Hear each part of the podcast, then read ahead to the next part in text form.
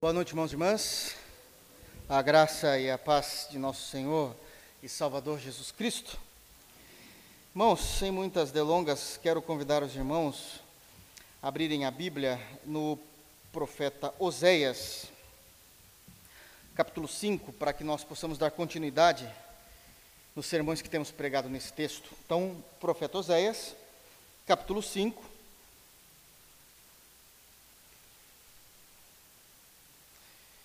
Vamos ler do versículo de número 6 até o versículo de número 15.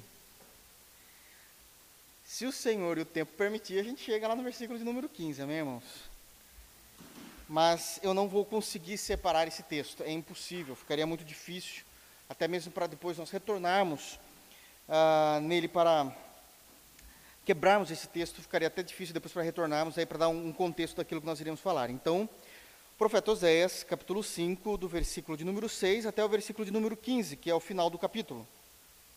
E nós estamos diante de um capítulo maravilhoso, poderoso, cheio do amor de Deus, mas cheio também da sua justiça, da sua santidade demonstrada, e a gente vai entender isso com a permissão de Deus e com a ajuda do Espírito Santo. Amém?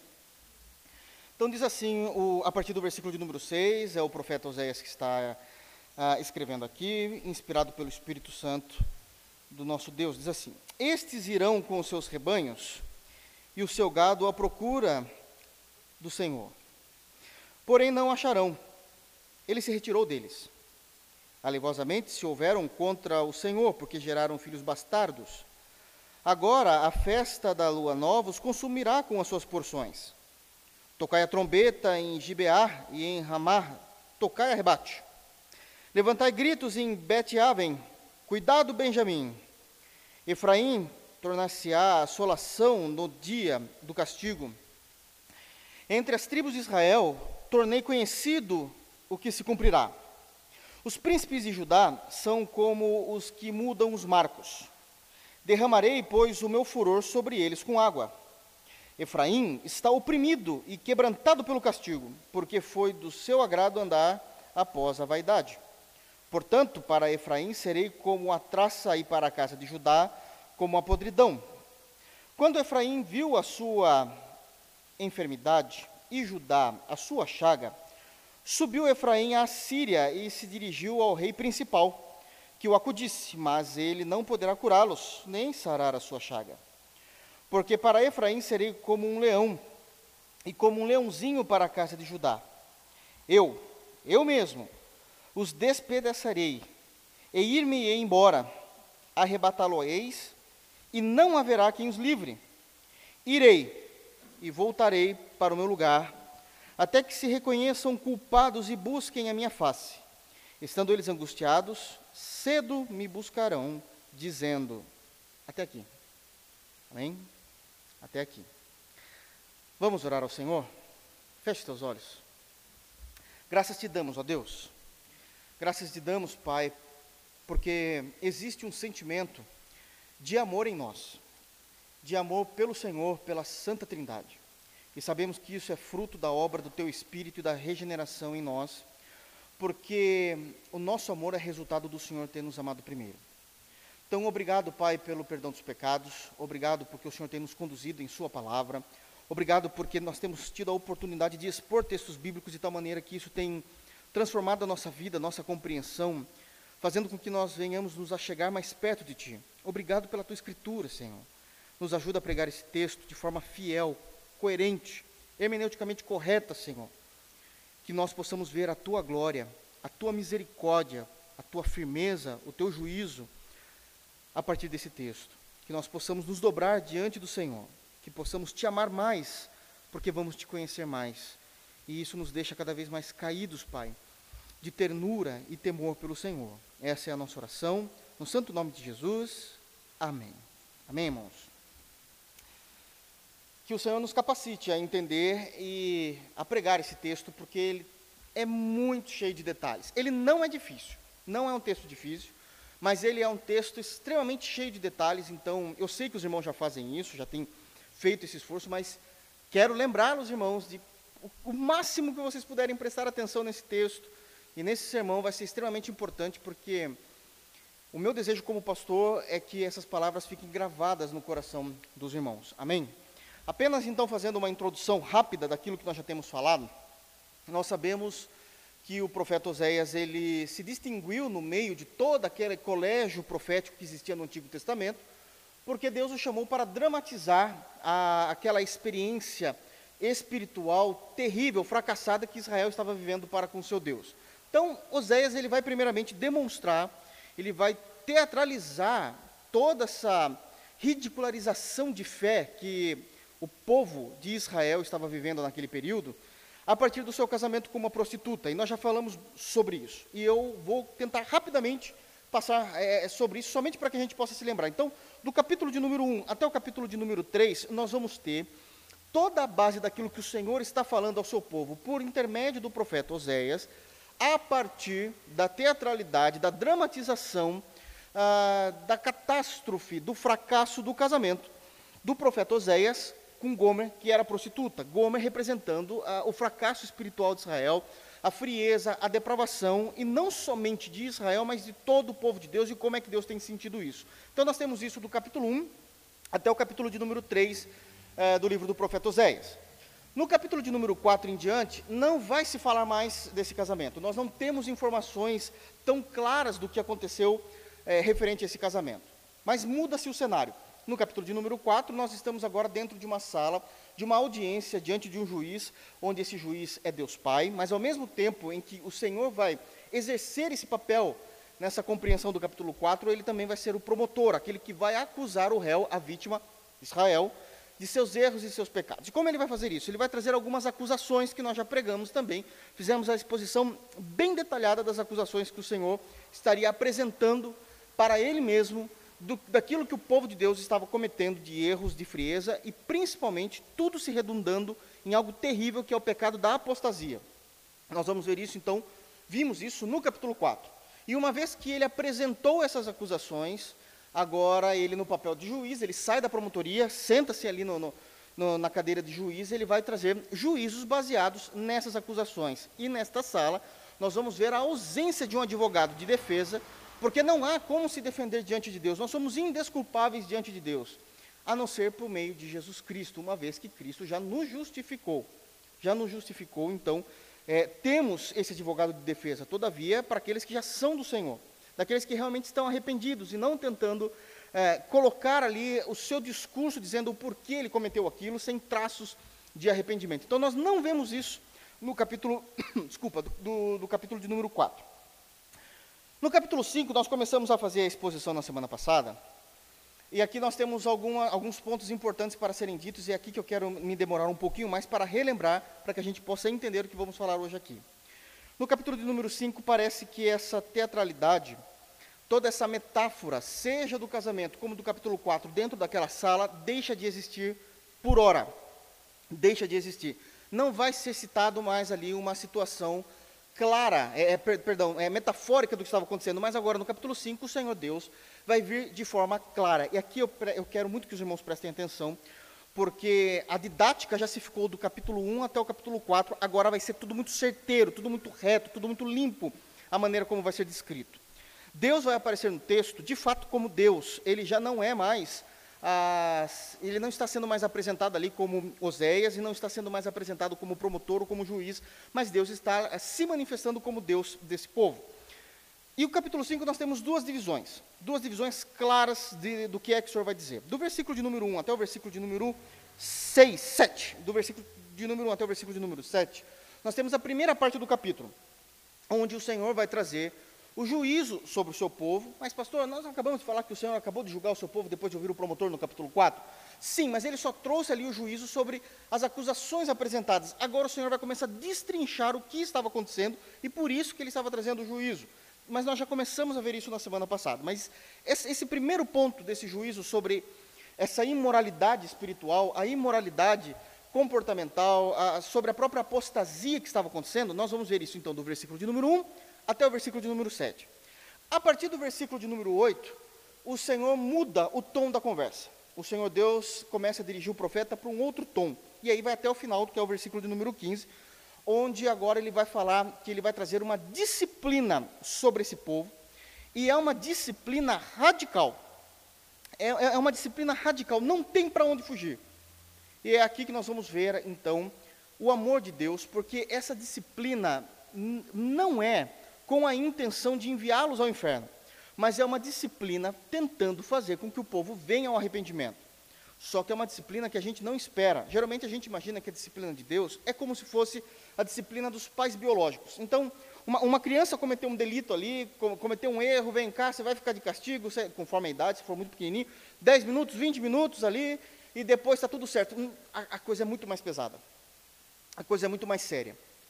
Mas para que a gente possa entender esse amor escandaloso de Deus, esse amor maravilhoso de Deus sobre o seu povo, mesmo com uma disciplina extremamente radical e com juízos do, versículo de número 1 até o versículo de número 7, que é a primeira parte, eu preciso trazer à memória dos irmãos contextos históricos. Então hoje vai ser um pouco diferente o sermão. Porque se eu tivesse a certeza que os irmãos estão com tudo na cabeça, historicamente falando, eu estava tranquilo, eu só partia para a teologia. Mas eu vou precisar falar de história, para que eu possa acalmar o meu coração e falar assim, não, a igreja está entendendo o que eu estou pregando. Porque o pastor, ele tem a preocupação e o dever de não apenas pregar, mas dele se preocupar se a igreja está entendendo o que ele está pregando. E eu preciso fazer isso, porque senão vocês não veem a glória de Deus no texto. Então nós vamos estar misturando aqui em alguns momentos a teologia em si, mas a gente talvez se demore um pouquinho mais em história, como a gente não tem o costume de fazer aqui. Geralmente a gente faria isso numa aula, mas senão vai ficar bem complicado para a gente entender o capítulo 5 e não vamos ver de fato a glória e a manifestação de Deus naquilo que Ele quer que nós venhamos entender e ver como que Deus tem agido e por que, que Deus estava certo o tempo todo. Ok, irmãos? Dito isso, então só vamos lembrar rapidamente aqui o que está acontecendo. Deus ele começa a se manifestar então no capítulo 5, ele vai se manifestar de forma direta. E logo no versículo de número 1, ele vai trazer, é, ele vai começar a lhe trazer a sua palavra, e ele vai chamar três categorias de pessoas. Está lá no versículo de número 1, a gente já pregou isso, só estou relembrando. Ele vai chamar os sacerdotes, que são os líderes espirituais do povo do Antigo Testamento. Ele vai chamar a casa de Israel, ou seja, todo o povo de Israel. E por último, ele vai chamar a casa do rei, que é o governo. É o que ele está dizendo no versículo de número 1. Ouvi isto, ó sacerdotes, escutai a casa de Israel, e dai ouvidos à casa do rei. E aí ele continua, porque este juízo é contra vós outros, visto que fostes um laço em mispa e rede estendida sobre o Tabor. Então ele está chamando todas essas três categorias que formam a sociedade de Israel, os líderes espirituais, o povo como um todo e, e, e os governantes, dizendo: todos vocês estão errados. Todos vocês estão errados, todos estão fracassando nas, em devidas áreas específicas ali da, da, do campo de atuação de cada um mas ninguém pode acusar o outro, porque moralmente estão todos sem envergaduras espirituais e morais para fazerem alguma coisa. E qual é, então, a sentença ali que Deus já está é, é provando como eles têm agido? No final do versículo 1 diz que, ao invés de eles serem bênção da parte de Deus para as outras nações e para o próprio povo, eles se tornaram ali um laço em mispa e uma rede estendida sobre o Tabor. Está falando de leste a oeste, então, todo, todo o território ali de, de Israel, sempre se lembrando, isso aqui é muito importante. Israel, nós estamos se referindo ao povo do norte, a tribo do norte. Nós estamos falando de dez tribos de Israel, que elas são chamadas então de Israel agora, povo do norte, ou então de Efraim em alguns momentos, porque Efraim é a maior tribo da, do povo do norte. E a capital deles, ali, o lugar de adoração, se tornou Betel e depois Samaria, da onde vem os samaritanos, lembra a discussão? Então a gente começa a entender historicamente o que está acontecendo. É nessa é nesse momento, de, desse contexto aqui, que estava acontecendo tudo isso. Parece que é tudo rapidinho, mas tem todo um contexto enorme do que está acontecendo aqui. E eles estavam então sendo o quê? Ao invés de eles serem é, bênção, eles estavam sendo uma armadilha, o laço, e uma rede estendida, como se fosse aquela rede em que os peixes são pegos ali, pescados, quando se jogam a rede. Aí no versículo de número 2, o Senhor continua então ali dizendo o que está acontecendo também no meio do povo e por que é que ele está julgando aquele povo que uma vida normativa de pecado exige o juízo. É o que ele diz no versículo de número 2. Na prática de excessos, ou seja, na prática de excessos pecaminosos, vos aprofundastes, mas eu castigarei a todos eles.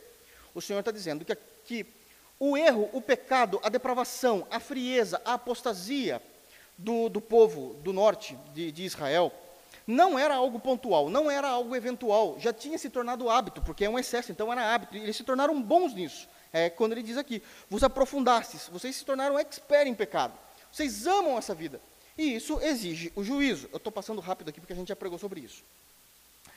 Versículo de número 3, ele vai trazer mais uma informação. Ele está dizendo que Efraim, né, ele, vai, ele vai fazer um jogo de palavras aqui entre Efraim e Israel, para não ficar muito repetitiva a informação que ele vai dar nessa frase, que mas está falando do mesmo povo, ah, que aquele povo já não conhece mais ele. Ele já tinha dado essa informação, nosso Deus já tinha dado essa informação a partir do capítulo 4, né, mas ele está reforçando agora essa informação de forma clara, direta, que o povo não conhecia mais o Senhor. Mas tem um problema: o Senhor continua conhecendo eles. É o que diz aqui no versículo de número 3. Conheço a Efraim, e Israel não me está oculto. Ele está falando do mesmo povo, era chamado de formas diferentes, Efraim e Israel. Não está oculto, porque agora te tens prostituído, ó Efraim, e Israel está contaminado. Então aqui já também tem uma outra informação agora mais minuciosa de toda a postura moral e espiritual daquele povo. Irmãos, vocês precisam entender o que está acontecendo aqui para a gente entender agora o que a gente vai pregar hoje. Versículo de número 4 vai dizer um pouquinho mais a respeito disso. A dificuldade de se retornar a Deus. Porque existe um momento de uma comunidade cristã, existe um momento de um grupo cristão, e trazendo isso inclusive para a individualidade da vida cristã, do, do, do irmão, da irmã, da, da individualidade ali do, do, crente em Jesus, que ele já está tão preso no seu pecado, que o pecado se tornou o Senhor dele, e ele não tem condição de retornar para Deus. É o que ele está dizendo no versículo de número 4. O seu proceder não lhes permite voltar para o seu Deus, porque um espírito de prostituição está no meio deles, e não conhecem ao Senhor. Já falamos aqui o que significa esse espírito aqui, não estamos falando de seres espirituais, mas da motivação de todo aquele caráter que existia naquele povo nesse momento é, da história. Eu tenho um pouco de medo quando eu falo nesse momento. É, é duro pregar, irmãos. É duro. É, é, é, tão difícil pregar livros que geralmente a gente, que, que, o pastor sabe que os irmãos talvez não estejam tão acostumados. Quando eu estou falando de momento, eu não estou falando de um ponto no tempo. Eu estou falando de um período da história. Ok, irmãos? Quando eu estou falando nesse momento, é um período, período grande, mais de 200 anos. Eu não estou falando de um momento de uma semana. Ok? Então isso precisa ficar bem claro. Daí você vai lembrando, eu vou tentando aqui, tentar o tempo todo guiar aqui o pessoal para entender o contexto. Então, já estava vendo essa frieza há muitos anos, e Deus tendo misericórdia. E o que estava acontecendo? Eles não estavam conseguindo voltar para o seu Deus. Versículo de número 5, e foi até aqui acho que a gente pregou, no versículo de número 5, assim expondo de forma bem, bem coerente. O que aconteceu? Ao invés desse povo se derramar e buscar o Senhor em arrependimento, em arrependimento, eles estavam soberbos nos seus pecados. Eu me lembro que na semana passada, quando eu dei esse exemplo, eu até comentei que nos dias de hoje a gente consegue ver isso claramente nas redes sociais. Os desviados têm orgulho de dizerem que estão desviados, que estão livres da igreja, que não precisam fazer parte de uma igreja. Aqueles que têm pecado, eles mostram com clareza, tiram fotos dos seus atos imorais, ilícitos, achando aquilo um motivo de orgulho, e não se arrependendo dos seus pecados. É exatamente isso que estava acontecendo a, a, o excesso e a frequência do pecado, ao invés de trazer tristeza ao coração do povo, estava trazendo soberba, arrogância. Eles achavam que isso era sensacional, que aquilo era algo fantástico. Olha quem eu sou, olha como eu vivo. A gente está falando do povo de Deus vivendo dessa forma. Não achem que nós estamos falando dos ímpios. Nós estamos falando de Israel. De Israel. Olha o que está dito aqui no versículo número 5. A soberba de Israel abertamente os acusa está acusando ali, está mostrando como eles estão errados. Israel e Efraim cairão por causa da sua iniquidade. Ou seja, está achando bonito, né? Mas vocês serão julgados, vocês irão cair. Por causa das suas iniquidades. E Judá cairá juntamente com eles. Até aqui nós falamos. Agora a gente começa a partir do versículo número 6. Eu dei um, um relance rápido, mas agora vai ser bastante importante eu retornar e a gente poder pregar de fato o que está acontecendo aqui. Irmãos, então nós temos, somente lembrando aqui, para a gente entender a partir do versículo número 6. Do capítulo de número 1 até o 3, nós temos todo o fracasso e a tragédia espiritual de Israel dramatizado e profetizado a partir do casamento do profeta com Gomer, a prostituta, e entendemos tudo isso. E já tem vindo é, questões duras e pesadas. Se os irmãos se lembrarem, lá no capítulo 1, quando vai se falar dos filhos de Gomer, Cada um dos filhos é uma sentença de Deus sobre o povo de Israel. Os irmãos se lembram disso? Que é uma interferência divina de Deus na história. Guardem isso, isso é importante. No capítulo 4, o povo agora já está diante do juiz. Já está diante do juiz. Eles não estão aguardando a audiência Eles não estão aguardando, não, já estão ali para serem julgados diante do juiz. E eles têm ah, o pior adversário que eles poderiam ter, o próprio Deus, na promotoria, acusando-os. E agora, no capítulo 5, Deus tira toda essa dramatização, essas metáforas, e está falando claramente. Está falando claramente do erro deles. Tudo isso que está acontecendo com, com o povo de Israel e eles recebendo essa informação, é evidente, é evidente que o povo de Israel estava entendendo a seriedade e para qual caminho o Senhor estava conduzindo eles. Eles poderiam ser desobedientes a Deus, eles poderiam ser pessoas que estavam falhando espiritualmente, mas uma coisa que Israel não podia dizer era que Deus não cumpria a sua palavra. E aí, então, existe um ponto seríssimo agora, porque Deus não volta atrás com a sua palavra. Deus já fez isso com o profeta, Deus fez isso agora no tribunal, Deus tem falado claramente no início de todo o capítulo 5 com a gente, eh, imagina essa situação de Israel pensando isso. O que é que vai vir? O que é que vai vir? vai vir coisas sentenças doloridas, terríveis sobre nós. E Israel temeu. Israel temeu. Agora, qual é o grande problema? Uma vez que Israel temeu, eles tentaram ali, de forma consciente, de forma consciente, aprumarem, arrumarem, endireitarem a vida deles, e de repente viraram crentes. Viraram crentes. Agora é, Dá, dá até para confundir toda a nação de Israel com Jesus, de tão santo que eles viraram. Porque sabe que a coisa ficou séria, que Deus não volta atrás. E aí eles vão para o culto. É isso que está acontecendo no versículo de número 6. Eles irão com seus rebanhos e o seu gado à procura de Jeová. É o que diz o início do versículo 6. Quando eles dizem eles irão com seus rebanhos e com o seu gado à procura de Jeová, está dizendo que eles estavam indo cultuar o Senhor, porque precisamos lembrar e ter em mente que o sistema de culto do Antigo Testamento era um sistema de culto litúrgico e um sistema de culto cerimonial, onde havia ali a morte de animais para pedir perdão pelos seus pecados. Mas qual é o grande problema? Deus conhece os corações. Deus conhece os corações. E Deus vai fazer aqui uma divisão enorme, astronômica, de tão distante de uma coisa com outra com relação ao culto dele. Deus começa a perceber que quando Israel agora virou santo, depois de toda essa informação, desde o início do capítulo 1 até o início do capítulo 5, Deus consegue perceber que o povo do norte, de repente, parou com os seus pecados, não porque se arrependeu. Eles pararam de pecar, pelo menos momentaneamente, porque eles estavam tentando preservar a própria vida. Tem uma diferença muito grande entre você se arrepender dos seus pecados, pedir perdão a Deus, ter um momento de, de arrependimento profundo, de choro, de lágrimas, querendo viver uma vida com Deus, do que você dizer assim: deixa eu fazer algo para que Deus não me julgue, tentando preservar a minha vida. Deus está fazendo aqui um, um, uma distância, eh, colocando uma distância enorme entre uma vida litúrgica, religiosa, morta, com arrependimento e piedade verdadeiro. É, é isso que Deus está dizendo aqui. Existe uma diferença muito grande. Deixa eu explicar. É muito comum, nós sabemos que é muito comum durante um casamento, marido e mulher acabarem brigando, discutindo, seja qual for o assunto. E também é muito comum nós vermos pessoas, cônjuges, né, lados de, desse casamento, em algum momento daquela briga, quando viu que ficou muito pesado, fala assim: Olha, é, é, amor, né?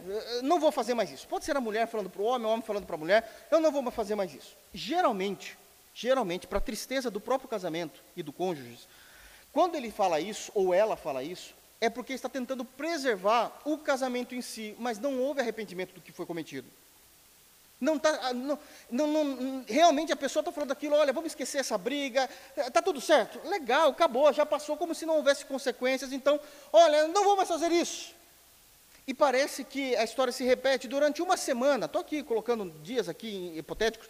E durante uma semana, aquele cônjuge que estava eh, sendo acusado de algo que fez, parece que é Jesus também andando sobre a face da terra. Se ele vê uma poça no asfalto, ele anda por sobre as águas.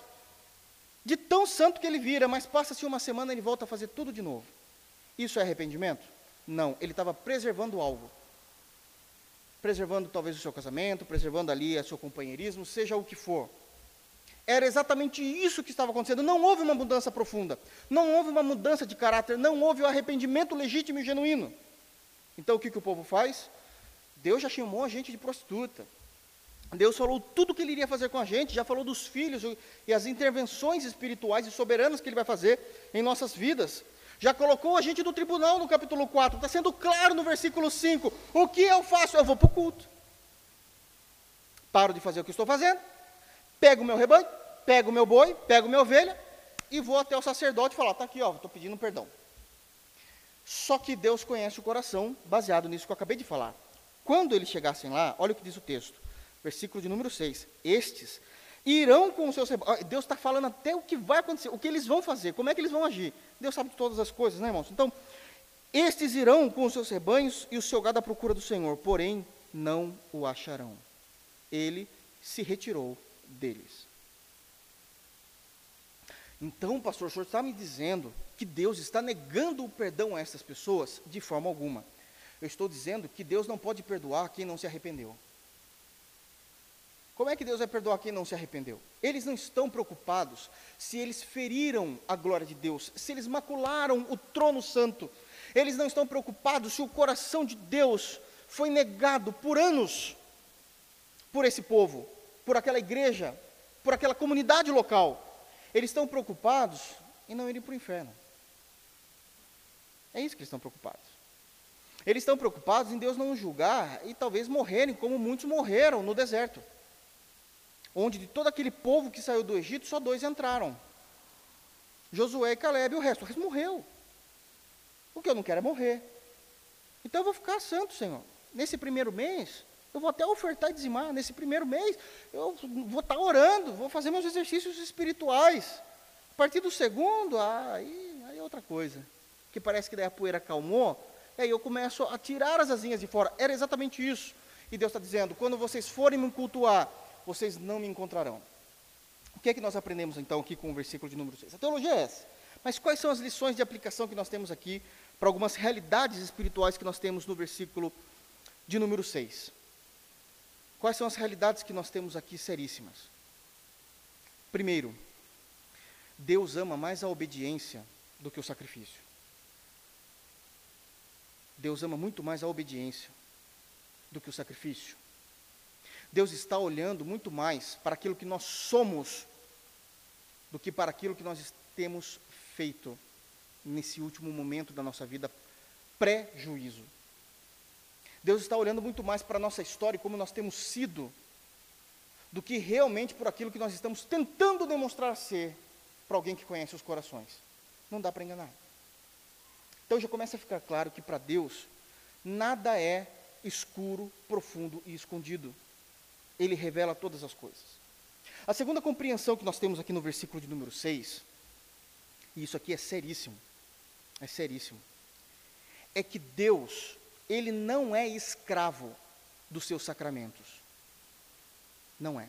Sim, eu sei que no Nova Aliança nós temos dois sacramentos. Nós temos as duas ordenações, que é o batismo nas águas, e nós temos a ceia do Senhor. Mas no Antigo Testamento havia muito mais, havia toda a lei de Moisés. Embora foi Deus que instituiu toda a liturgia do culto, embora foi Deus que prescreveu como deveria acontecer os sacrifícios, a morte de animais, para que seria cada tipo de morte, como deveria acontecer, as ofertas, Deus não está preso a isso. Deus não está preso ao, à liturgia de culto que Ele ordenou.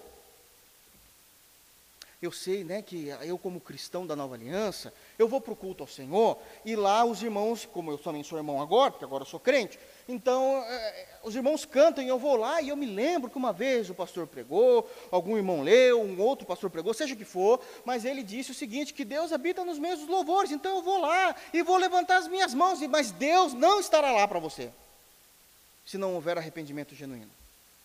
Porque, embora a Bíblia diga que de fato Deus habita no meio dos louvores, Deus não está preso às suas ordenanças. Deus está acima delas. Deus não obedece às suas prescrições, Ele cria as prescrições. Ele cria. Deus, Ele não é satisfeito. A sua glória, a sua santidade, não se satisfaz com obras, liturgias, ritos, cerimônias externas. Ele está olhando o coração o tempo todo. Ele está olhando o coração o tempo todo. Quando ele chamou os sacerdotes, lá no início do versículo 1, ele está dizendo exatamente isso. A questão não é o que vocês estão ensinando apenas, é como vocês estão ensinando. Vocês têm tido uma vida digna, lembra que a gente foi lá para Levítico 10? É isso que eu espero de vocês. Eu não quero que vocês apareçam diante de mim nus, como a Bíblia vai né, dizer isso, mas eu quero que vocês estejam vestidos com roupas de justiça, de santidade. Senão eu não aceito. No Novo Testamento, Jesus vai continuar aquilo que é óbvio a respeito dessa doutrina. Você se lembra daquele absurdo, né? Que, que, ninguém imaginava que Jesus iria dizer isso naquele momento da história. Ele fala assim: olha, se você tem alguma coisa contra o teu irmão, nem oferte. Fala, mas que tem uma coisa a ver com outra?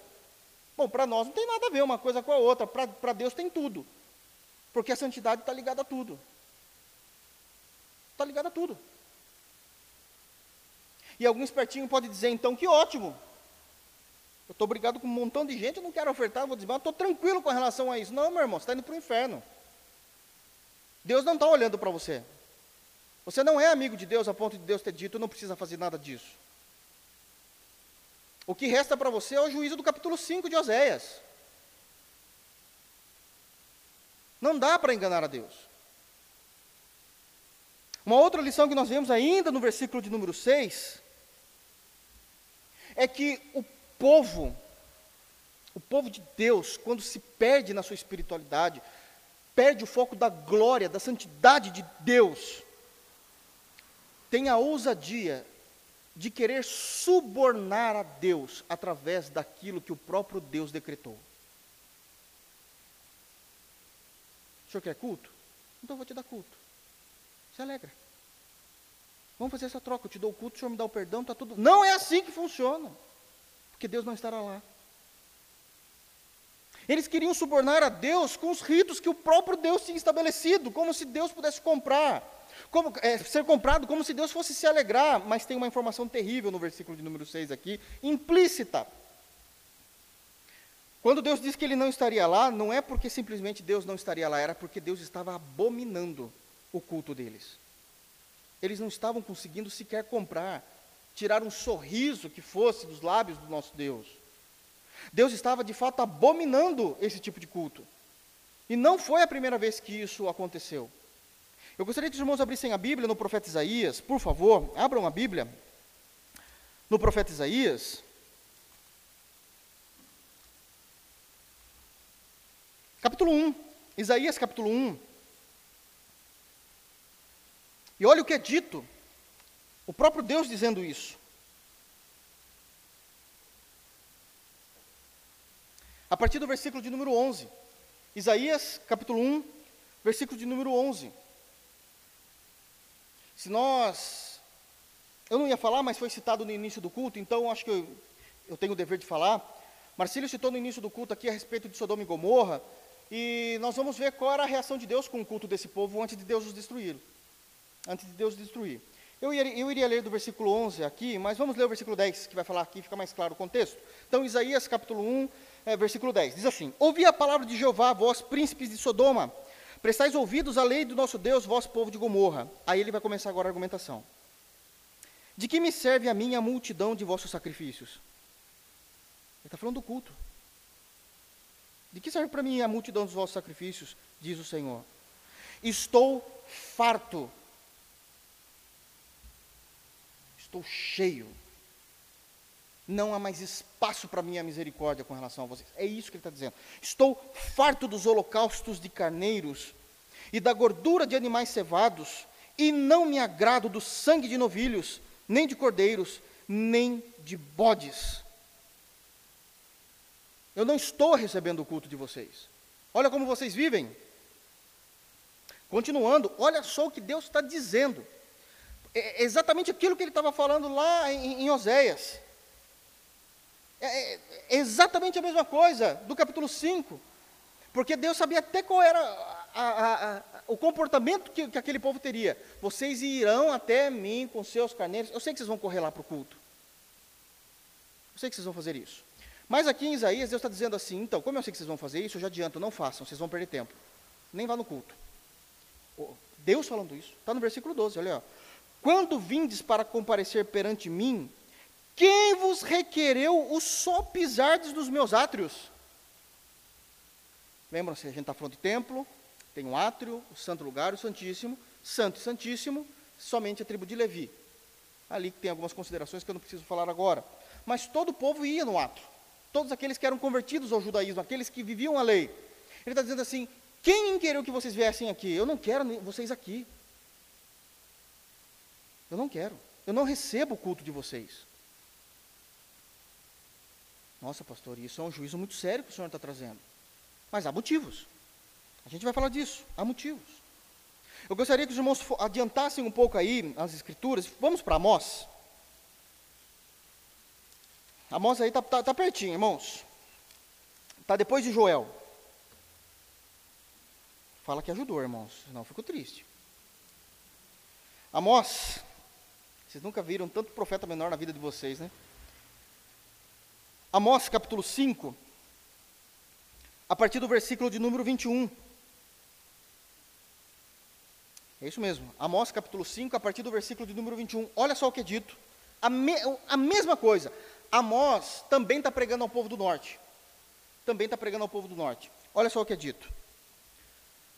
Amós 5, 21. Aborreço, desprezo as vossas festas e com as vossas assembleias solenes. Assembleia solene é o nome de culto do Antigo Testamento. Eu desprezo. Irmãos, isso é muito sério. Eu desprezo. Não tenho nenhum prazer. Está no texto, eu não estou nem pregando, eu só estou lendo. Está aí no texto. E ainda que me ofereçais holocaustos e vossas ofertas e manjares, não me agradarei deles nem atentarei para as ofertas pacíficas dos vossos animais cevados. Afasta de. Meu Deus, olha o que ele vai dizer aqui no versículo 23, que o Senhor nos guarde em Cristo. Afasta de mim o estrépito dos teus cânticos. Sabe o que Deus está dizendo aqui? Estrépito. Estrépito é um monte de gente falando ao mesmo tempo, fazendo barulho e algazarra. Deixa eu explicar isso. Eles não estavam fazendo isso diante de Deus. É, sabe quando você vai Imagina que é um feriado prolongado de final de ano e você está querendo ir lá no, nesses hipermercados da vida para comprar as coisas porque não tem mais tempo. E aí você chega naquele hipermercado e naquele hipermercado tem mais gente do, do, do que você possa imaginar.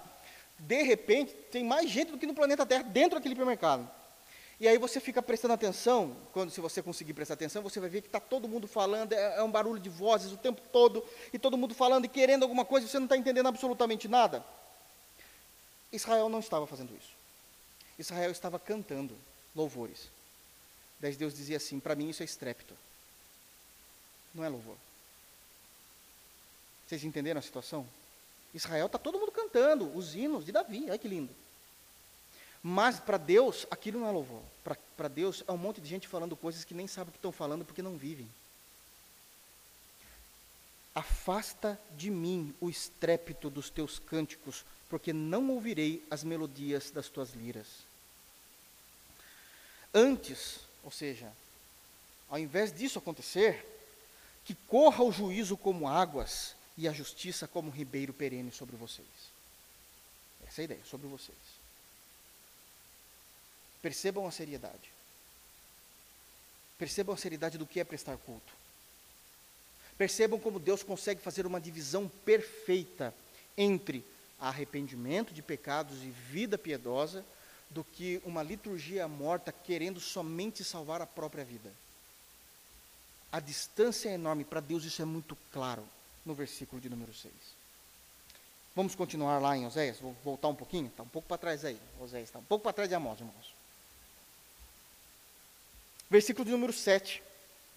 Ele vai dizer que o sincretismo religioso pelo qual o povo de Israel entrou fez com que realmente tudo virasse um nojo para Deus. Versículo 7. Aleivosamente, isso é, de forma leviana, nunca houve justiça, nunca houve legitimidade nisso que eu vou te dizer, Israel. Aleivosamente vocês, né, se houveram contra Jeová, porque geraram filhos bastardos. Agora, a festa da lua nova os consumirá com as suas porções. Bom, não era só de sacrifícios que existia o culto do Antigo Testamento, também existiam aquelas festas solenes de Israel. Uma delas é a lua nova. Mas o que é está dizendo aqui? Que agora, de forma ilegítima, de forma sem, sem, sem temor algum, eles tinham essa aliança contra Deus. Eles começaram a viver contra Deus, achando que estava tudo bem. Não tem problema, oh, Deus não tem feito nada comigo. Quantos crentes não pensam isso? Não, eu vou fazer. Você já viu Deus fazendo alguma coisa? Ah, sempre pequei. Deus nunca fez absolutamente nada. Deus não julgou. E aí vive nessa mentira. Vive nessa falsa certeza. E ele vai dizer o seguinte: e através desse estilo de vida religioso, morto, que vocês têm, vocês acabaram gerando filhos bastardos. Aqui temos duas compreensões, né, uma ou outra. As duas mesmo se encaixam aqui. A primeira compreensão correta que nós temos aqui do texto é que esses filhos bastardos é uma geração que nasceu desse povo. E essas crianças estão crescendo, se tornando jovens, inclusive, já nesse período, sem conhecer a Deus, sem conhecer a lei, sem saber o que Deus quer, sem saber os mandamentos. Porque Israel já não fazia mais, já não cumpria mais Deuteronômio capítulo 6, que todo pai, toda mãe deveria sentar com sua criança, ensinar os seus filhos, ensinar a lei. Ao deitar, ao levantar, ao se sentar na mesa. Não, não tinha mais nada disso. Vai vivendo. Deixa que as escolinhas, que a professora de escolinha a, a, ensina tudo. Isso é um erro. Deus chama essa, essa geração de bastarda. Mas não são Israel. Irmãos, nacionalidade nunca quis dizer nada para Deus. Nós aprendemos isso em Romanos. Nem todos que são de Israel são israelitas. A gente já entendeu, né? Paulo já explicou muito bem isso. A segunda compreensão também correta que nós temos é que esse povo do norte começou também, como estava quebrando todas as doutrinas, besteira pouca, né? não precisa fazer isso. Vamos, vamos, vamos fazer um negócio perfeito. É o que ele vai fazer? A gente vai começar a se casar com pessoas de outras nações. De preferência, nações o mais ímpio possível. Assírios, babilônicos, tudo que você imaginar. E Deus falou: não façam isso, até que o cordeiro nascesse, que Cristo nascesse. Mas também não cumpriram isso e começaram a surgir, então, filhos bastardos. E aí, quando ia se fazer a cerimônia, ou seja, a festa de adoração a Deus, que era a festa da lua nova, que no caso citado aqui pelo Senhor, no, no texto, não existia festa. Como é que pessoas bastardas que não sabem nem o que estão fazendo, estão lá fazendo o que naquela festa de culto a Deus? Se não conhecem a Deus, se não vivem para Deus, se não vão é, é, realizar as festas de acordo com os decretos que Deus já tinha estabelecido lá no passado.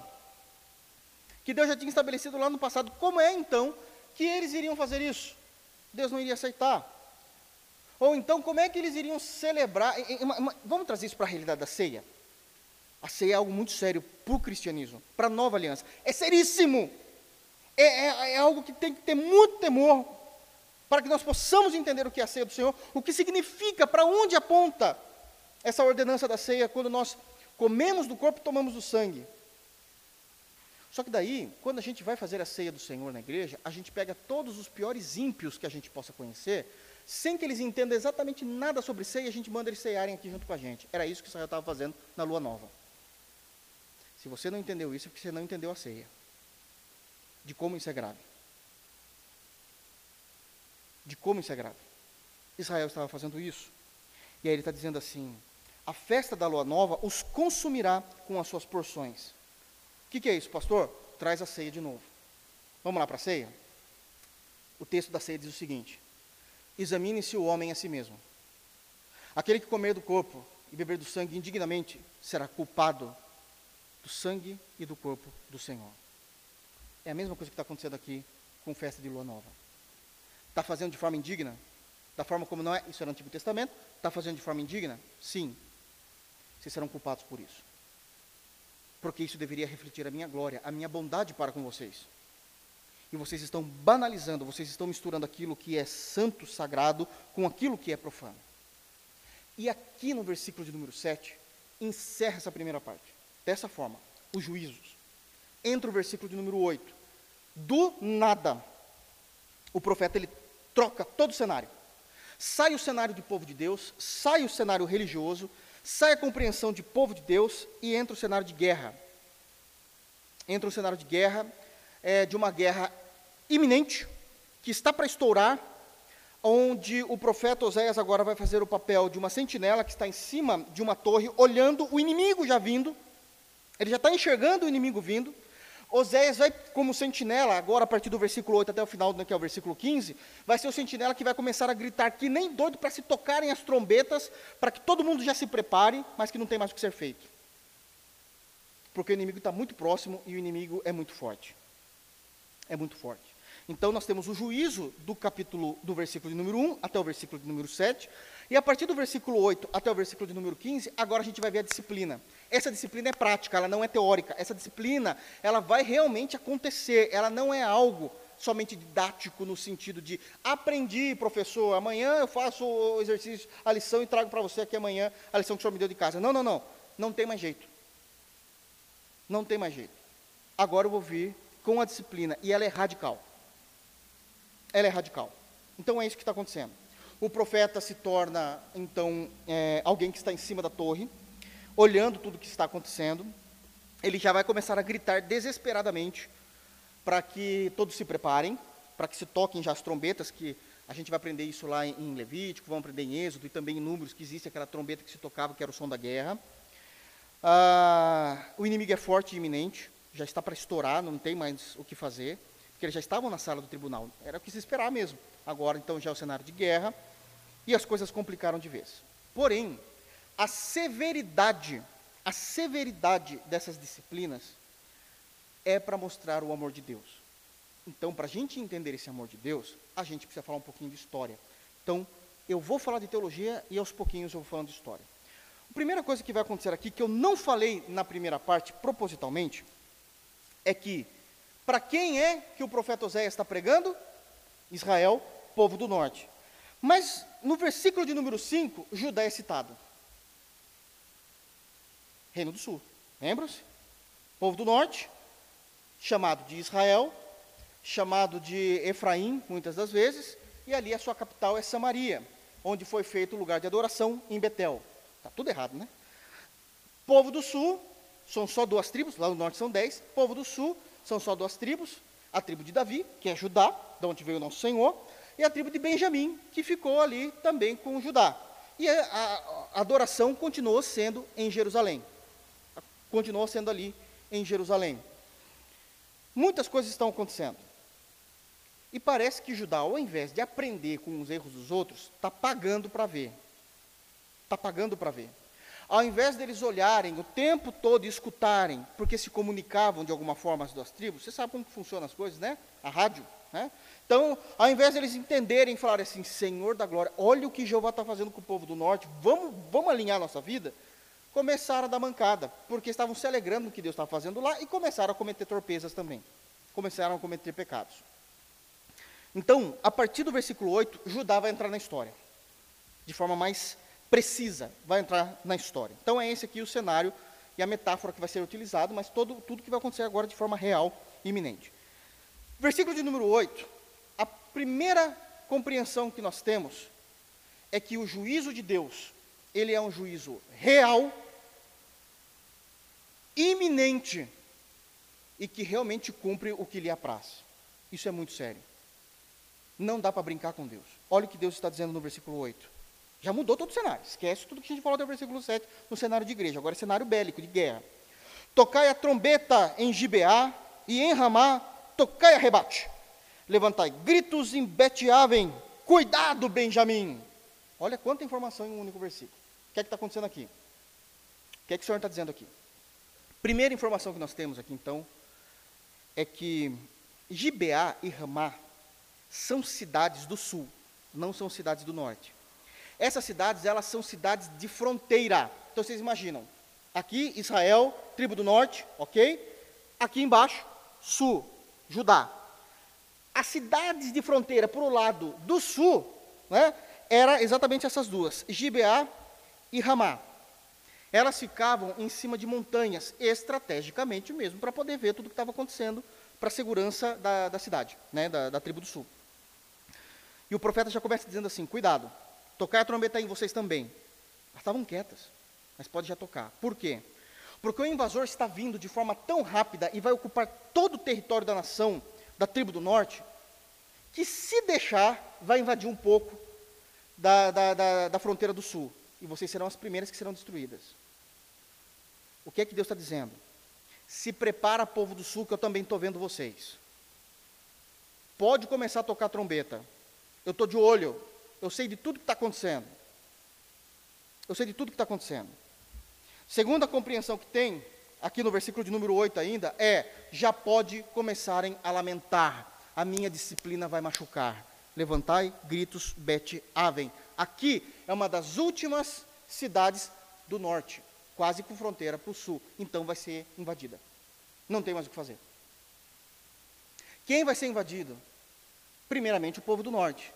Por quem? Pelos assírios. Irmãos, os assírios eram terríveis. Eles eram terríveis. Eles matavam, eles eram cruéis. Não era matar tipo, ah, dá um tiro na cabeça, acabou a história do cara. Não.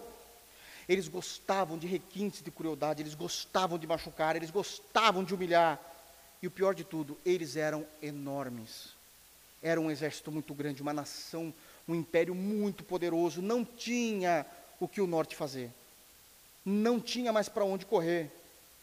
Deus usou os assírios como uma disciplina pedagógica, matando pessoas para eles aprenderem. Como isso é sério? Como isso é sério? Os assírios estavam vindo, terrivelmente, terrivelmente.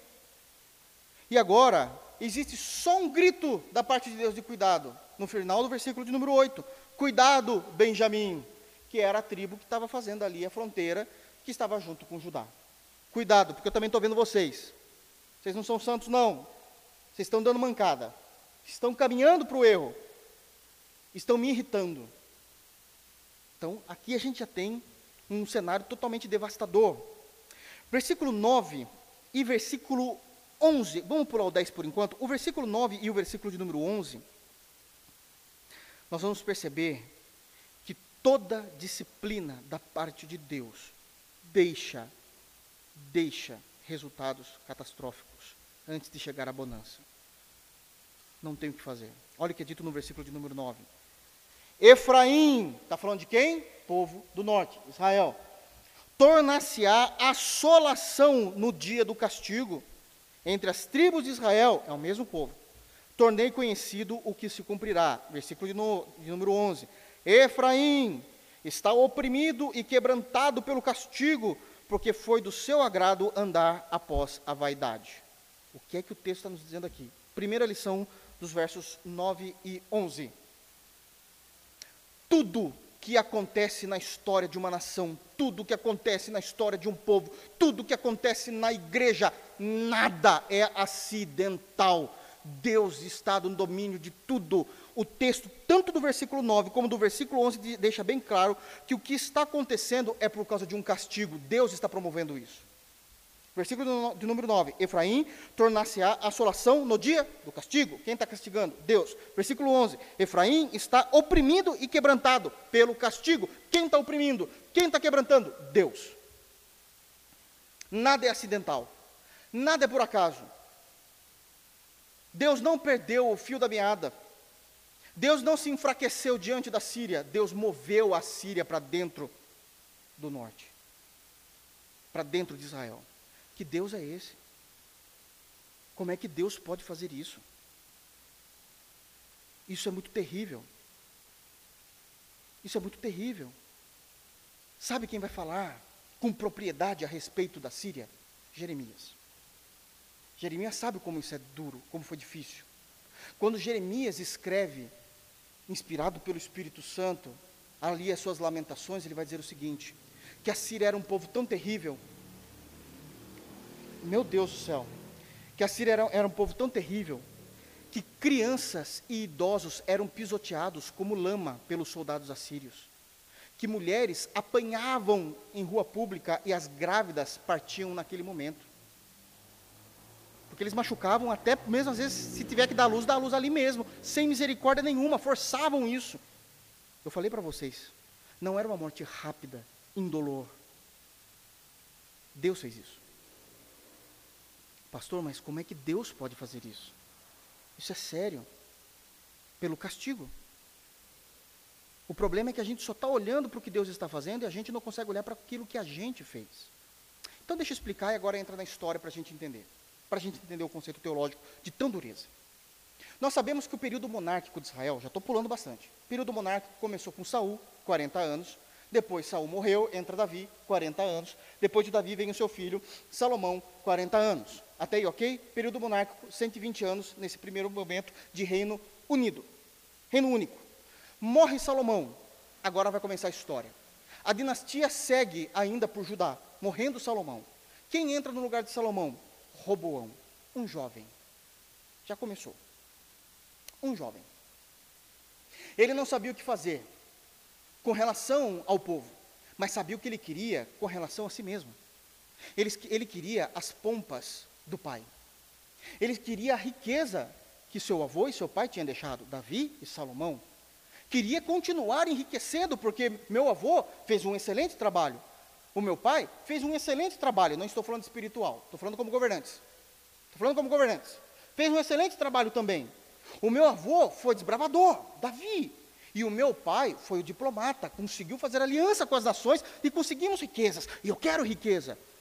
O que eu devo fazer? O povo já estava sofrido, porque para o governo ter dinheiro, alguém tem que pagar isso. Quem paga? O povo. Isso é óbvio. O povo não aguentando mais pagar os tributos, as taxas, todos os tipos de impostos, levanta representantes e vão até Roboão, aquele jovem garoto que agora é o rei, e vão até lá e dizem assim: Roboão, pelo amor de Deus, a gente não aguenta mais, estamos falindo, você está tirando todo o nosso dinheiro, é muito caro manter, todo esse tipo de imposto está em dia com, com, com o império, não dá. Roboão fala assim: esperem um pouco e depois eu trarei uma resposta. E ele tem uma atitude sábia num primeiro momento. É dito que ele vai buscar conselhos com os mais velhos, com os anciãos. Quando ele chega lá com os anciãos, ele vai perguntar para os anciãos, dizendo: Olha, o povo está dizendo que está difícil, que não está conseguindo pagar, os tributos são altos, as taxas são altas, como é que a gente faz isso? Os anciãos, tá dizendo, os anciãos olham para Roboão e dizem assim: É verdade, está muito alto, ninguém consegue vai quebrar o, vai, vai quebrar o império. Faz isso não. Alivia a carga tributária. Todo mundo pode viver bem. O governo consegue ainda as riquezas, mas dá para aliviar. E ele fala, tudo bem, entendi. E ele vai embora, ele começa a pensar e fala assim, acho que esses velhos não estão com nada. É sempre assim, né? Jovem sempre acha que ninguém está com nada. Faz como se fosse viver eternamente as coisas. Ah, o jovem sempre acha que vai viver eternamente. Não, está tudo de boa. Está tudo de boa. Até dá uma gripe. Aí chama para a mamãe para dar miojo na boca. Porque é assim que funciona. Aí ele fala assim: Eu não quero ouvir os velhos. Eu quero ouvir os meus amigos que são jovens. E foi procurar os jovens. O jovem sem misericórdia, sem temor, falou assim: Viu, agora é a tua hora de brilhar. É a hora de você ficar rico. Você é o rei. Você não pode deixar os tributos dessa forma, então. Verdade, não, você tem que aumentar. Isso é bíblico, não estou brincando. Aumente. A ponto de você declarar o seguinte: Fale para todo o povo do Reino do Norte que o seu dedo mínimo é mais grosso que o braço inteiro do teu pai. E ele vai lá e faz isso. O povo se rebela, a nação quebra, a nação se separa, dez tribos vão embora e formam o Reino do Norte. Seguido por um rei chamado Jeroboão I. Vamos falar um pouquinho do norte, porque aqui é o, fo o foco. Quando se chega lá, Jeroboão quebrou todo ali, to, liderou toda a saída das dez tribos e, e criou ali a sua nova tribo, a tribo do norte, ainda se chamando Israel. Mas o que acontece? O povo é um povo de Deus. Mas eu também não posso deixar que eles vão adorar lá em Israel.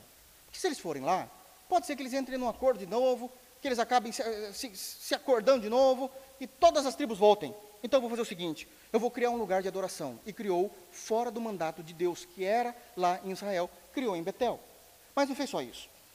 Ele mudou tudo. Ele mudou a lei. Ele criou uma nova religião, literalmente falando. Ele criou uma nova religião. Criou um novo sacerdócio. Criou um novo templo, um, novas divindades, criou imagens de escultura e misturou isso com a lei de Moisés, sincretismo religioso, várias doutrinas diferentes do mesmo lugar. E falou: adorem ao seu novo Deus. Mas ele não fez isso porque amava o povo e queria dar um Deus para o povo. É porque ele queria usar da religião falsa para dar sustento para o governo. A gente não conhece isso, né? A gente nunca viu isso, graças a Jesus, né, irmãos? Nós não sabemos como funciona isso. E ele continuou sustentando isso. Quem foi então a tribo do norte? Terrível. Começou com Jeroboão I. Isso aconteceu após a morte de Salomão, quando Roboão tomou o império. Isso foi em 931 a.C. E isso foi acontecendo com o povo do norte até 722 a.C. 209 anos de Império do Norte. Foi o total da existência do povo do norte. 209 anos. E eles fizeram isso então até 722. Deuses falsos, idolatria, mundanismo. Os sacerdotes não eram da tribo de Levi, por isso que ficavam bebendo e não estavam nem aí com nada. Você não viu que a gente estava pregando isso desde o capítulo 3, capítulo 4, capítulo 5, ensinando isso. Não tinham compromisso porque nunca foram chamados. Estavam fazendo uma bagunça com a fé. Os homens, as mulheres, o povo estava se perdendo porque também não estavam nem aí com absolutamente mais nada. E Deus está culpado de matá-los? Por 209 anos fizeram isso. Eu não consigo mais sentir misericórdia desse povo. Eu vejo que a misericórdia de Deus durou muito. Agora mudou a história. Porque nós estamos falando de 209 anos isso acontecendo, irmãos. 209 anos acontecendo isso. Eles não prestando um culto correto. Sabe como que aconteceu? Quantos reis tiveram em 209 anos? Foram 19 reis na tribo do norte, em 209 anos. Desses 19 reis, nenhum serviu ao Senhor. Todos foram maus. Todos foram corruptos. Todos foram imorais.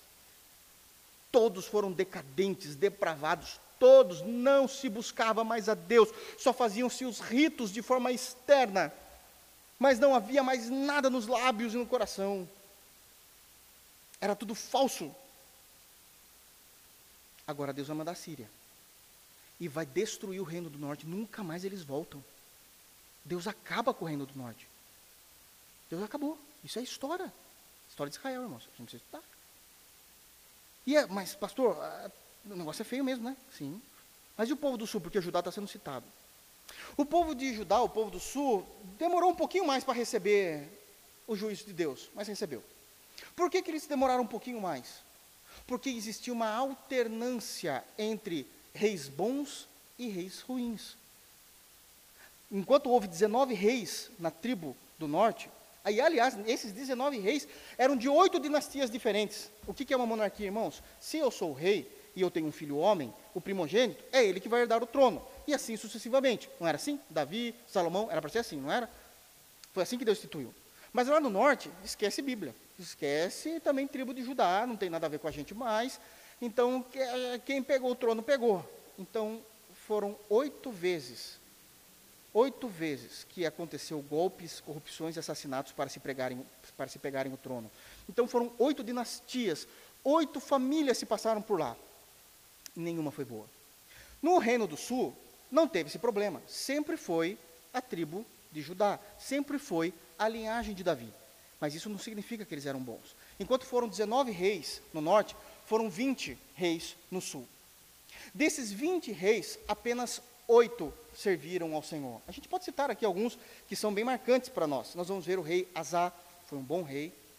Rei Josafá, um excelente rei, temente a Deus, sem dúvida alguma, temente a Deus. Rei Ezequias, lembra-se de rei Ezequias que pediu ao Senhor? homem de Deus.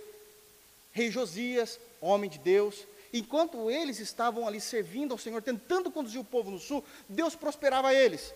Mas teve também reis que deixavam os reis do norte parecendo crente. Nós tivemos Acás. Acás, e ele foi terrível, esposo de Jezabel. Nós tivemos o rei Manassés, o diabo na terra, da linhagem de Davi.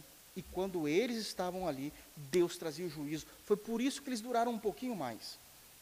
E isso aconteceu quando em 606 a.C., agora veio a Babilônia. A Síria era com o norte, a Babilônia vem para o sul. E cerca, vai cercar ali o povo do sul. Em 606 é a primeira tomada. O que, que acontece em 606? É aquele período que nós vamos ver o profeta Daniel e seus três amigos indo para a Babilônia. Eles são levados em 606. Depois de 10 anos, eles fazem uma segunda, uma segunda tomada. Está vendo como era? Não era briga, irmãos? De um dia para o outro. Não era discussão de internet que você responde uma pessoa, responde, amanhã ninguém lembra mais nada. Era guerra. Então, a primeira, eles conseguiram entrar a primeira vez ali no, no território em 606. Foram conseguir de novo só em 596. Está diminuindo os anos, irmãos. A gente está chegando em Cristo, lembra-se? Então, é contrário à contagem dos anos. É decrescente. Em 596 eles vão lá e fazem a segunda tomada e começam a quebrar o povo do sul. Dez anos depois, 586, eles invadem com tudo Israel. É, Judá, invadem com tudo a tribo do sul. E levam eles para o cativeiro de 70 anos.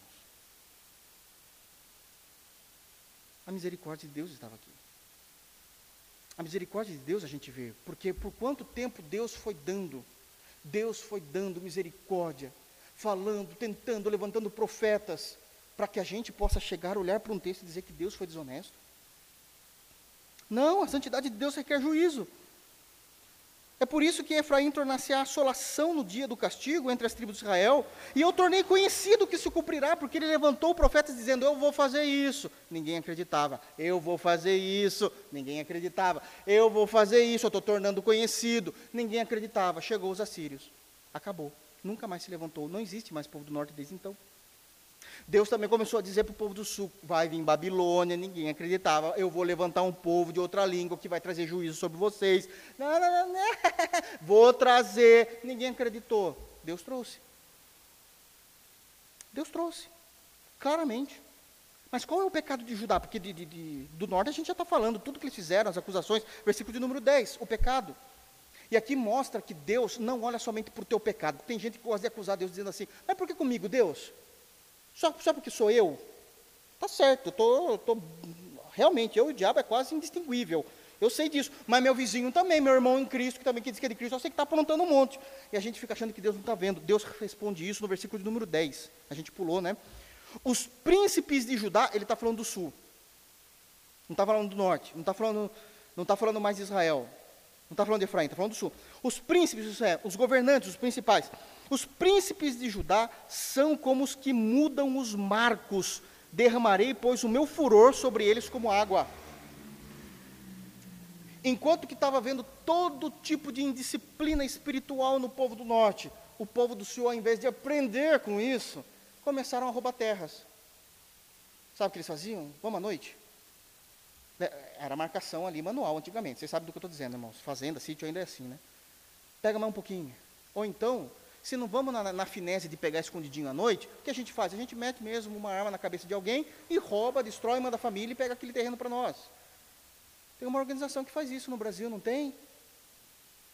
Deus odeia quem faz isso. Porque Deus fala: não roubarás nos seus mandamentos. Deus assegura o direito à propriedade privada. Mas eles estão fazendo isso. Eu queria que os irmãos abrissem a Bíblia novamente no profeta Isaías por favor, capítulo 5. E para não judiar dos irmãos, já tentem abrir em Miqueias. É depois de Jonas. Ajudou, né, irmãos? Olha só o que está escrito em, em, Isaías, capítulo 5, versículo de número 8. Porque era o que eles estavam fazendo, eles estavam sendo levianos em tomar terras, tomar posse de, de, de lugares que não eram deles, tomando os marcos que não eram deles. Versículo de número 8, Isaías 5, 8. Ai dos que ajuntam casa a casa, reúnem campo a campo, até que não haja mais lugar e ficam como únicos moradores no meio da terra. Ai de vocês. Por que fizeram isso, Benjamim? Por que fizeram isso, Judá? Ai de vocês. Miqueias, capítulo 2, versículo 2, diz assim: Se cobiçam campos, os arrebatam se casas as tomam, assim fazem violência a um homem e a sua casa, a uma pessoa e a sua herança. Portanto, assim diz Jeová: Eis que projeto mal contra esta família, do qual não tirareis a vossa cerviz e não a dareis altivamente, porque o tempo será mau. Não, ele roubou, mas colocou o filho dele lá dentro, a esposa, é mal contra toda a família. Não é lugar de vocês aí. Vai vir um tempo mau sobre vocês. E veio. Veio Babilônia. O que aconteceu nos dois casos? Isso aqui é história. Estou falando que eu, antes de eu terminar, não tem como, senão não vai dar para entender o texto. Vamos voltar lá para Oséias? O que aconteceu? Tanto com o Reino do Norte como o Reino do Sul, eles perderam a soberania de Estado, a soberania de nação, se tornaram escravos. Tudo aquilo que eles tinham conquistado por meios ilícitos, perderam tudo para outras nações. Deus trouxe isso como juízo sobre a vida deles. Como juízo sobre a vida deles. Deixando claro o que é que Deus estava fazendo. A ação de Deus na disciplina, ela é uma ação interna e uma ação externa com relação ao seu povo. Deus mexe no meio do seu povo, mas também traz questões externas para refletir a fúria e ira dele para nos disciplinar. Versículo 12 e 14. Portanto, para Efraim, povo do norte, serei como traça e para a casa de Judá como a podridão. Isso aqui são questões internas. Vocês não perceberam o que eu estava fazendo. O que, que a traça faz? Ela corrói, ela destrói, vai destruindo é, preceitos morais. É essa a ideia aqui. Eu coloquei traças no meio do povo do norte e vocês não percebiam. Quando vocês viam, já estava tudo destruído. E com relação a Judá, eu trouxe a podridão moral e espiritual sobre vocês, vocês não perceberam. Quando viram, já estavam mortos nela. Questões internas. Versículo 14. Questões externas. Porque para Efraim serei como um leão, e como um leãozinho para a casa de Judá. Eu, eu mesmo os despedaçarei, e ir-me-ei embora, arrebatá-lo-eis, e não haverá quem os livre. Primeiro ele faz e mexe na essência daquele grupo social, daquela igreja, daquele povo de Deus, daquele homem, daquela mulher, até de forma individual, e depois coloca as circunstâncias externas. Como é que o Senhor fez isso para Efraim, povo do norte? Será um leão terrível. Acabou, nunca mais voltaram. Acabou com o povo do norte. Só vamos saber disso depois do pós-queda dos assírios. Ixi, daí tem tempo para falar disso. Só pós-queda, alguns voltam, outros ficam, casaram-se, se tornaram samaritanos. Nem povo de Deus era mais. Só vamos ter a possibilidade de serem povo de Deus com Cristo. Mas antes disso não são mais. Fizeram brigas. E a gente vê essa questão histórica de, do que está acontecendo aqui para a gente entender esse texto. Não, não entende, está vendo? E a questão do sul? A questão do sul eu não vou colocar um leãozão. Eu vou colocar um leãozinho, porque é só 70 anos de Babilônia e eu não vou destruir vocês. Mas não é porque eu gosto mais de vocês, eu não vou destruir vocês, é porque aqui está Judá. E eu já tinha prometido a Abraão que era de Judá que viria o Salvador. Mas como lá no, no, norte não tem nada que eu preciso cumprir minha palavra, eu mato todo mundo. Foram salvos por causa de Abraão, por causa da fidelidade e da promessa de Deus. Então vai vir um leãozinho, mas é 70 anos. 70 anos é muita coisa, irmãos. 70 anos é muita coisa para a casa de Judá. Quem vai trazer o leão? Quem vai trazer o leãozinho? Eu, eu mesmo. Despedaçarei e depois eu vou me embora.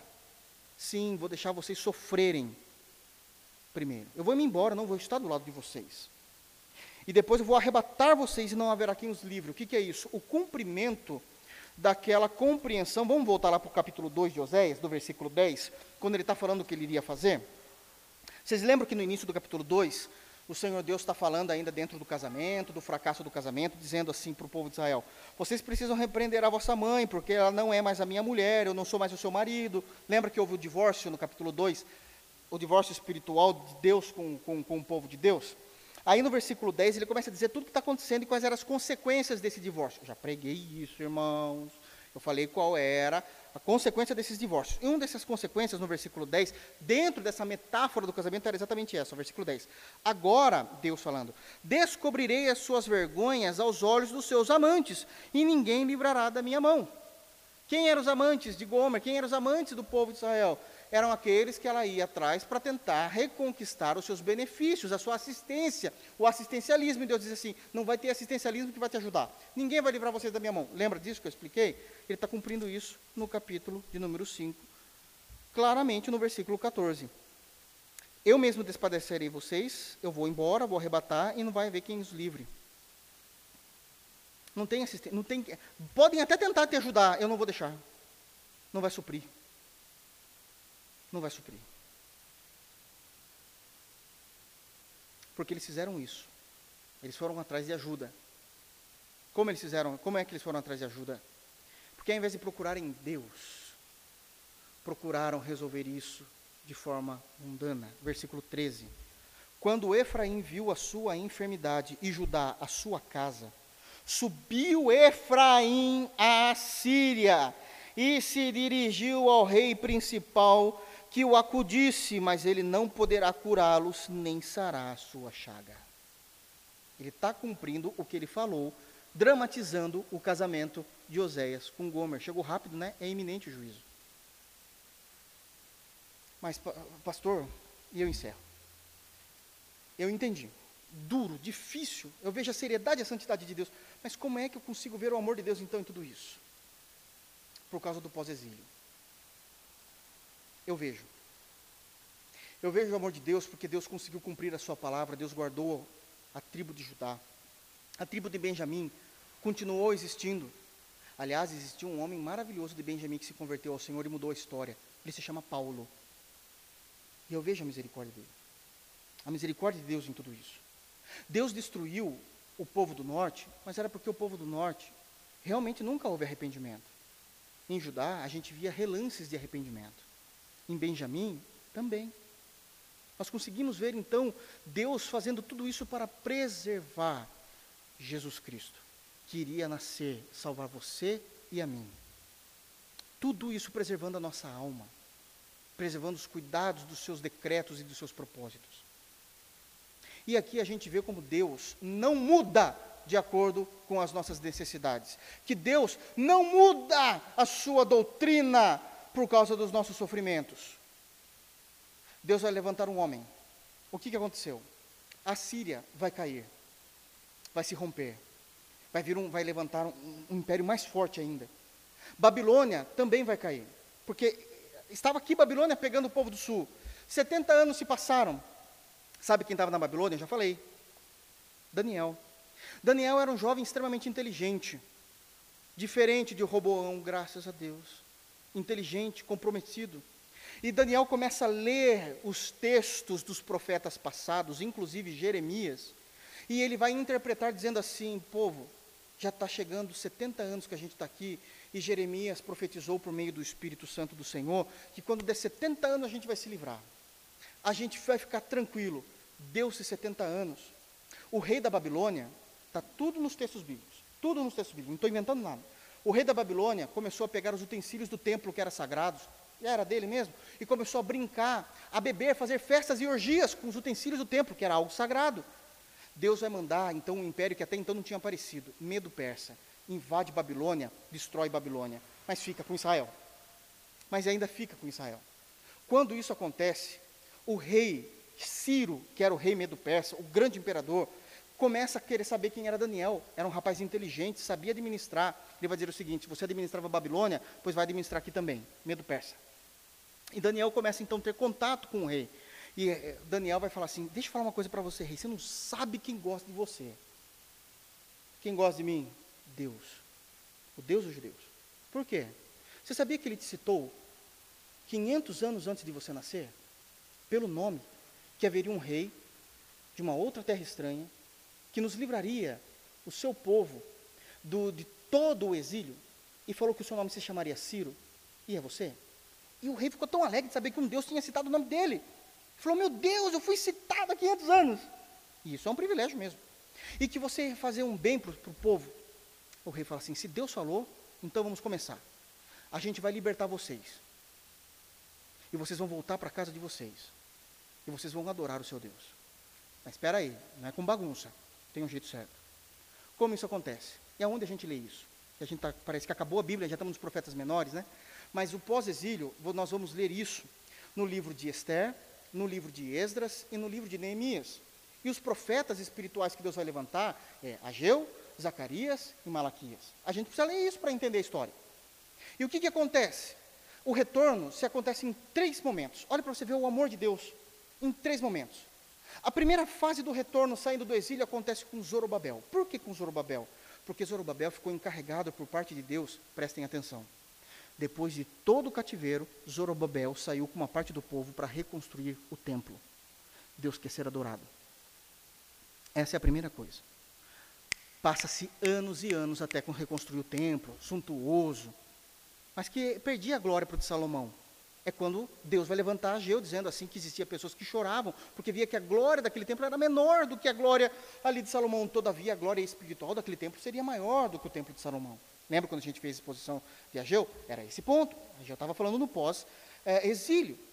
Depois de um tempo, quando o templo ficou pronto, agora vai vir a segunda leva saindo de Medo Persa, ali da PEF. Quem vai vir agora? Vai vir agora Esdras. E qual é a responsabilidade de Esdras? Ensinar a lei ao povo judeu, que sempre viveu no cativeiro, nunca aprendeu a respeito de Deus. Então, primeiro, o lugar de adoração. Segundo, como adorar. 14 anos depois, vem a última e terceira leva, com Neemias. Agora a gente faz a cidade para a gente morar. Agora a gente reconstrói os muros. Mas primeiro vocês têm que ter um lugar onde vocês vão me adorar, e a espiritualidade de vocês tem que estar edificada. Isso é o grande amor de Deus. E Deus não abriu mão da sua glória e do seu culto para trazer um povo que já estava preso há anos. O cativeiro já tinha acabado 70 anos, mas ficaram muito mais tempo lá, até que Deus estabelecesse novamente o seu povo com caráter espiritual, com lugar de culto, com lugar de adoração. Esdras explicou tudo isso, agora vem Neemias, fecha a cidade, bem-vindo a Jerusalém. Esse é o grande escandaloso amor de Deus, que se a gente não entender a história de Israel, a gente não entende. Acaba por aí? Por hoje, sim. Mas tem muito mais coisas. Muito mais coisas maravilhosas que aconteceram. Porque o povo vai pecar de novo.